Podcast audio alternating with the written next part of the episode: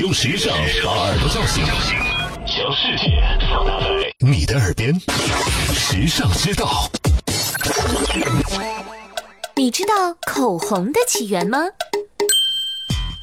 现在一说起口红，大家总会想到那些欧美大牌，但其实口红可是我们的祖先发明的哦。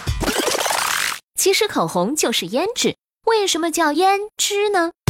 因为它是起源于燕国，现在在甘肃还有一个叫胭脂山的地方哦。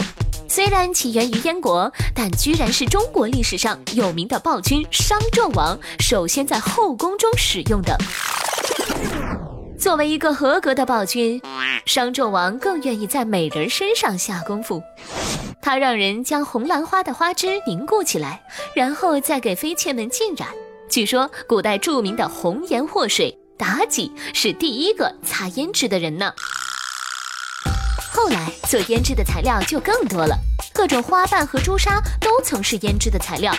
其实古代的胭脂没有性别的区分，不但有姑娘们用的胭脂，还有男用口脂，只不过功能是润唇护肤，没有什么颜色。这和今天的润唇膏也差不多了。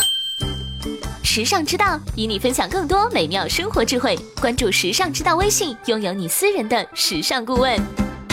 你认字，你读书，你用手机，你玩微信，你看微博，你知道这世界上好多事儿，但有些事儿。